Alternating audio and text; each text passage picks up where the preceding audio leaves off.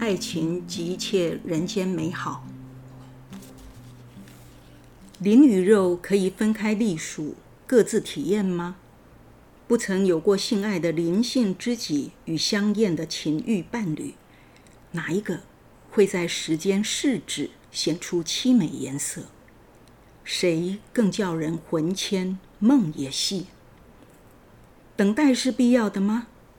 等时间成全两情相悦却不得不分离的恋侣，等负心人浪子回头，等无力承诺的人许下山盟海誓，是爱情扭转现实困境，还是现实判定爱情的命运？我们在爱情里找到的是他者，或雌雄同体的另一个自己，还是启示我们？有一个更高的人生值得追求的使徒。爱情是否有境界之分？若有，居于低境者与高海拔国度的爱情子民看到的人生风景有何差异？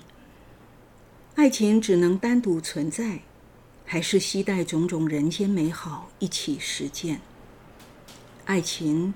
是自度度人的修行事业吗？弱水三千，只取一瓢饮的是什么人？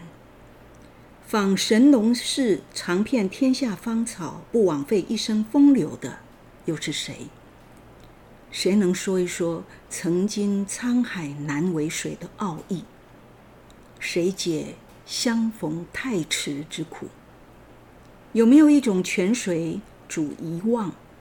一把不流血的刀可以断纠缠，一帖灵药治疗情场上的伤兵残将。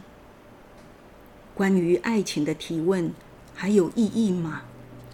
那群会被浪漫情怀感动、视爱情如世间宝石的人，通常归为上世纪旧人类，还活着吗？